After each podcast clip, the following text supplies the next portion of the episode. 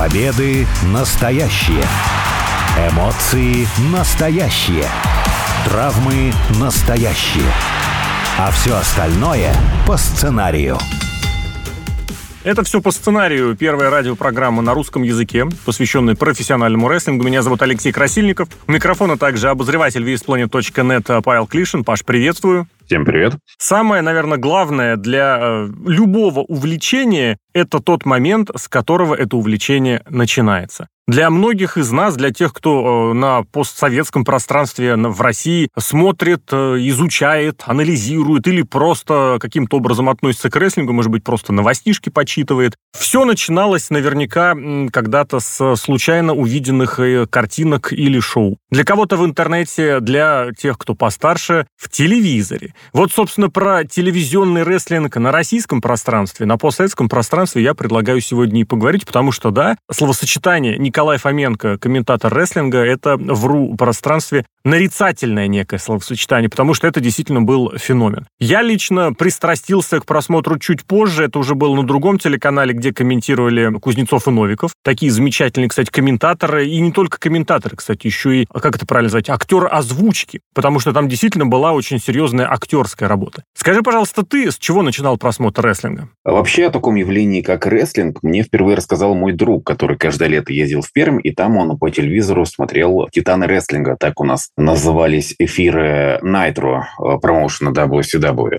Как раз-таки с комментариями Фоменко. И когда он мне рассказывал о том, что есть некий рестлинг, и там участвует Халк Хоган, которого я тогда знал только как актер, э, в моей голове крайне странные образы рисовались. Не понимал, что это такое. Видимо, арм-рестлинг имеется в виду, и Хоган там на руках с кем-то борется. И потом уже мне в руки попалась кассета с королем ринга 93-го года, об этом как-нибудь в другой раз поговорим. Кассеты, вот это, блин, и диски, это действительно, это нечто невероятное для постсоветского пространства. Но это да, это повод для отдельного разговора. И получается, в 2002 году на Камчатке появился канал СТС. Я очень долго ждал, пока канал СТС у нас появится, потому что для нас это... Я знал, что это хороший канал, у нас такого еще не было. ТНТ у нас не показывали в принципе. Появился он у нас только вот в период э, такого глобальной кабелизации телевидения в 2007 году примерно, ну, пятом году. И получается, именно телевизионный рестлинг я впервые увидел на СТС. Хотя при этом прекрасно знал, что есть шоу с комментариями Фоменко,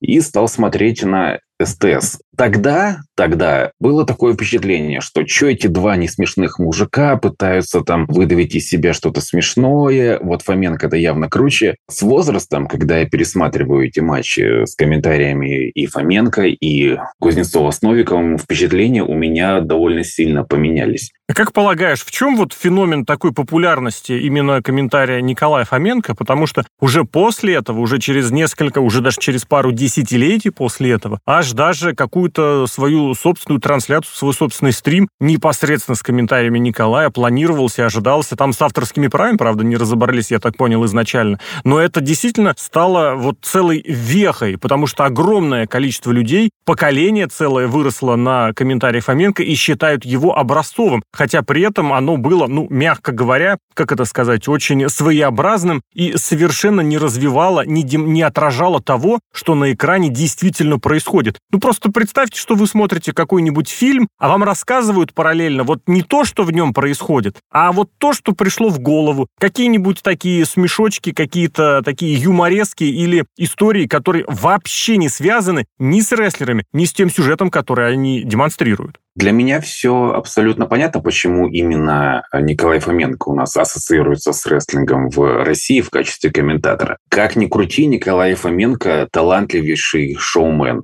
великолепный телеведущий, но как комментатор рестлинга, он позволял себе все, что угодно, кроме комментирования непосредственно рестлинга, как это должно быть. Но при этом я прекрасно понимаю, что ТНТ поступили так именно с целью, чтобы рестлинг смотрели не только немногочисленные поклонники рестлинга, но и, в принципе, обычный телезритель, который щелкает канал, видит рестлинг, о, сейчас Фоменко что-нибудь отчебучит, и останавливается на этом телешоу. Фоменко, безусловно, откалывал перлы. Было забавно это слушать. Местами было прям смешно, когда какие-то моменты, которые должны быть э, драматическими, он откровенно стебал. Но при этом, спустя годы, когда я пересматриваю эти записи, я, меня э, все комментарии Фоменко безумно раздражали. По той простой причине, что ну, человек даже не старался, ну, хоть немножечко понять, что там происходит. Ну, просто один из таких из простейших примеров, когда на одном из выпусков Роу, когда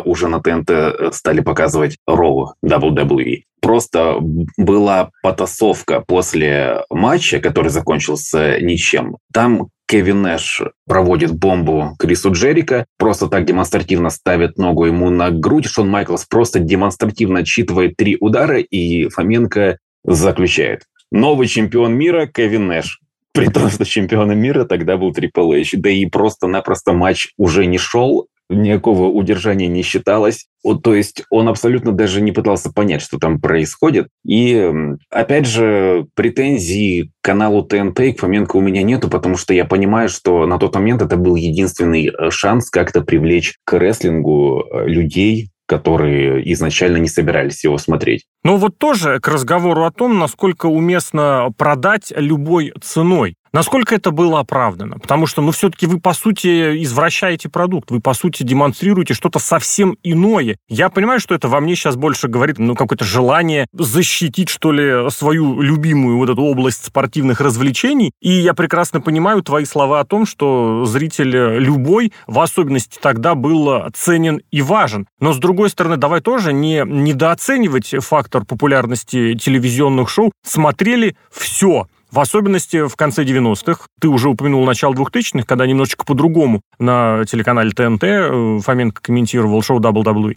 А вот во второй половине 90-х смотрели все. И э, вот рестлинг, он и в Россию тоже пришел с этим, с налетом, что ли, крутости, потому что, ну, потихонечку, но удавалось изменить вот эту точку зрения о том, что это вот эти либо, ну, компьютерные игры, кто-то по видеоиграм знакомился с рестлингом, кто-то по рассказам вот из серии, а это не смешные постановочные бои. Здесь все-таки вот этот налет крутости-то был. И новый мировой порядок, и Стив Остина со Скалой, и с э, Роком, э, и Игрок. Все эти ребята были весьма внушительны, впечатлительны, и про них как-то стали поменьше говорить, что это все фальшивка. Тут сложно дать однозначный ответ. Вот. Э, моя позиция, что мне не нравятся комментарии Фоменко, мне тоже обидно, неприятно, когда мое любимое шоу таким образом подают зрителю. При этом я понимаю, что, возможно, у ТНТ не было другого выхода. Э, не, можно было, в принципе-то и не показывать рестлинг, но mm-hmm. чтобы хоть как-то приобщить зрителя не готового к рестлингу, это был единственный возможный вариант. Здесь мы можем как раз-таки э, и поговорить про Кузнецова с Новиковым на СТС. И что касается работы этих комментаторов, то здесь, я думаю, они более-менее нашли баланс. То есть э, они были больше вовлечены в процесс. Не было полного несоображания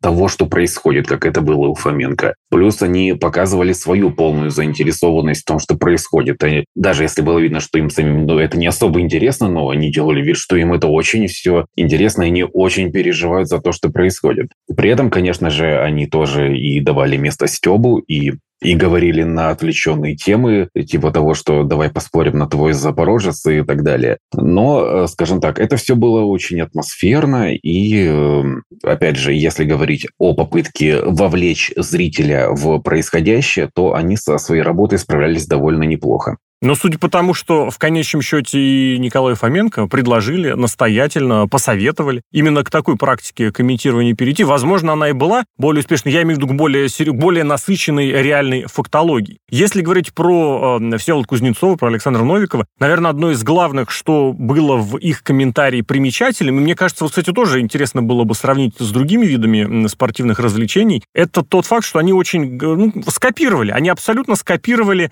ну, вот, эту, вот этот принцип принцип комментирования, что один, грубо говоря, поддерживает хороших парней, другой поддерживает плохих парней. Угу. Условно говоря, Новиков очень удачно, я даже не, не, не знаю, как сказать, копировал, подражал, он даже голосом немножечко был похож на комментатора Джерри Лоулера, который в 90-е исторически всегда был за плохих парней, всегда оправдывал их какое-то подлое поведение. И Александр Новиков э, порой даже для себя как-то удивительно, такое ощущение, что вот он произносит что-то в поддержку отрицательного персонажа и как-то этим сам, этому сам удивляется. Я вот честно скажу, не хочу прям говорить за все, но в спорте, в большом спорте, на российское телевидение пара комментаторов пришла чуть-чуть позже. Я бы даже сказал, что это уже где-то в 2000-е было, потому что раньше-то один человек сидит и комментирует. К такой практике были приучены многие. А здесь мало того, что двое, так еще и очень разные голоса, очень разные характеры, они потрясающие актеры озвучки, что Всеволод, что Александр, они потрясающе голосом могли показать все, интонация отыграть все. И это было ново, это было удивительно, и, возможно, как раз это и отталкивал, я даже не знаю, как правильно сказать, слово точнее какое подобрать, удивляло. Слово о том, что они между собой распределили роли по поводу того, кто за кого болеет. Забавно, что они при этом иногда путались, э, потому что я помню э, в период вторжения бывших рестлеров WCW и ECW в WWF, изначально они выбрали себе такие позиции, что э, Новиков болеет за Альянс, то есть за вторженцев, а Кузнецов отстаивает честь Федерации. При этом э, на очередном шоу они почему-то забыли об этом и стали болеть наоборот. Новиков за Федерацию, э, Кузнецов за вторженцев. Ну так может в этом-то и секрет, что один поддерживает хороших, другой поддерживает плохих. А в этом смысле там динамику тоже далеко не сразу нашли. Кто каким должен быть, чья сторона лучше, чья сторона хуже. Кому подключить популярных персонажей, а кто обойдется, так сказать, и сам. Ну, вероятнее всего, Этим комментаторам сказали, что вам нужно разделить позиции между собой. Они их э, условно разделили, при этом не всегда отслеживали за тем, кто за кого изначально болел, и иногда они с этим путались. Но в целом, э, как я уже сказал, они проделали хорошую работу. К сожалению, для массового зрителя российского все равно. Если их и помнят как комментаторов рестлинга, то именно как подражателей Фоменко. И Фоменко останется неким э, каноном того, как должен комментироваться и озвучиваться рестлинг на нашем телевидении.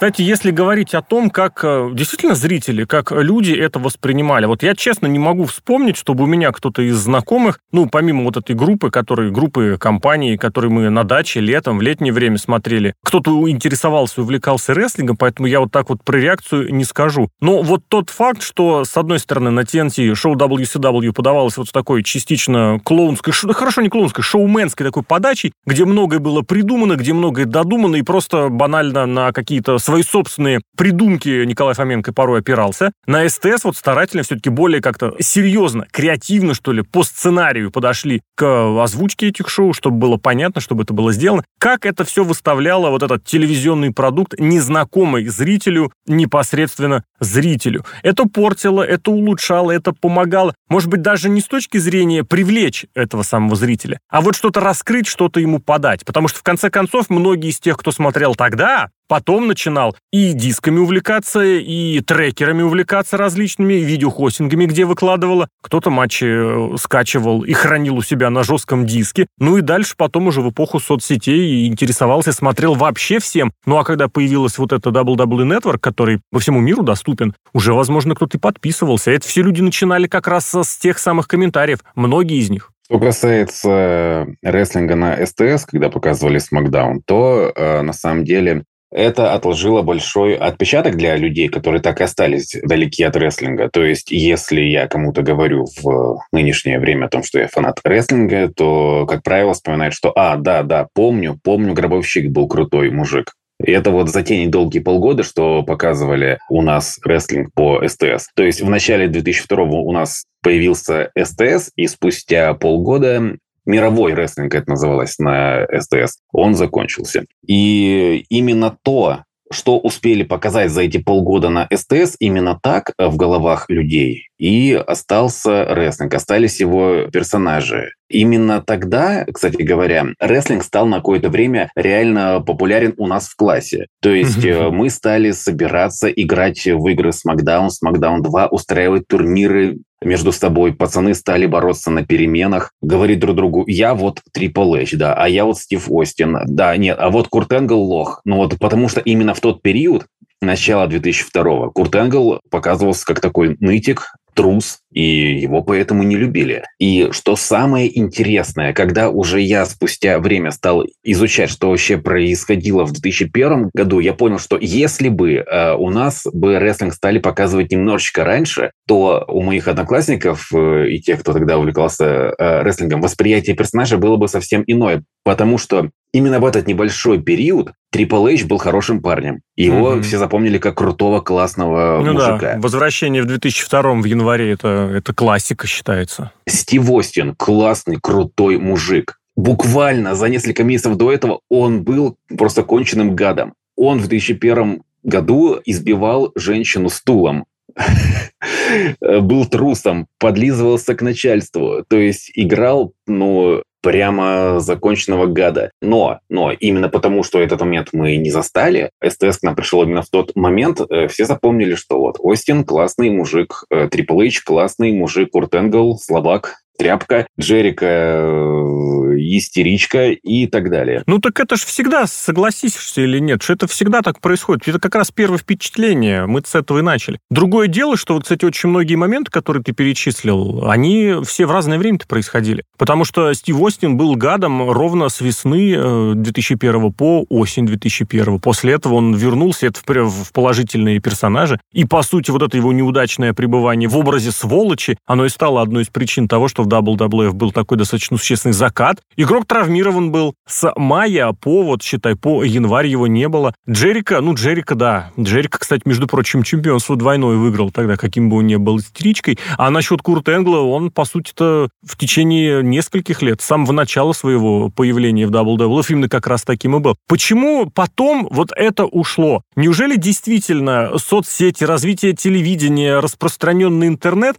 настолько дали больше какого-то другого контента, что про-рестлинг ушел, стал чем-то одним из. И тогда второй вопрос возникает, неужели и про-рестлинг был таким вот крутым, что он действительно захватывал внимание ну, значительного числа детей, кто посмотрел, кто пристрастился, кто приобщился, причем и в конце 90-х, во второй половине 90-х, и уже ближе к середине 2000-х. Слушай, уже тогда я замечал, что при том, что некоторые интересуются э, рестлингом, многие интересуются потому, что, ну вот другие же интересуются, значит, мне тоже надо показать, что я в теме. Даже девчонки в нашем классе говорили, а, да, да, меня бесит Стефани, она такая дура. Ну, то есть э, пытались включиться в процесс. По факту, именно те, кого рестлинг заинтересовывал, заинтересовал он потому, что, ну, э, во многом за неимением лучшего. Потом у этих людей уже сформировались свои интересы, либо, либо, например, в прошлом году в э, Египте я встретил мужчину в возрасте лет 50 в футболке Голберга. Я подошел, спросил, вы увлекаетесь рестлингом? И он мне говорит, ну да и сейчас-то что этот рестлинг? Сейчас рестлинг уже никакой. Вот тогда,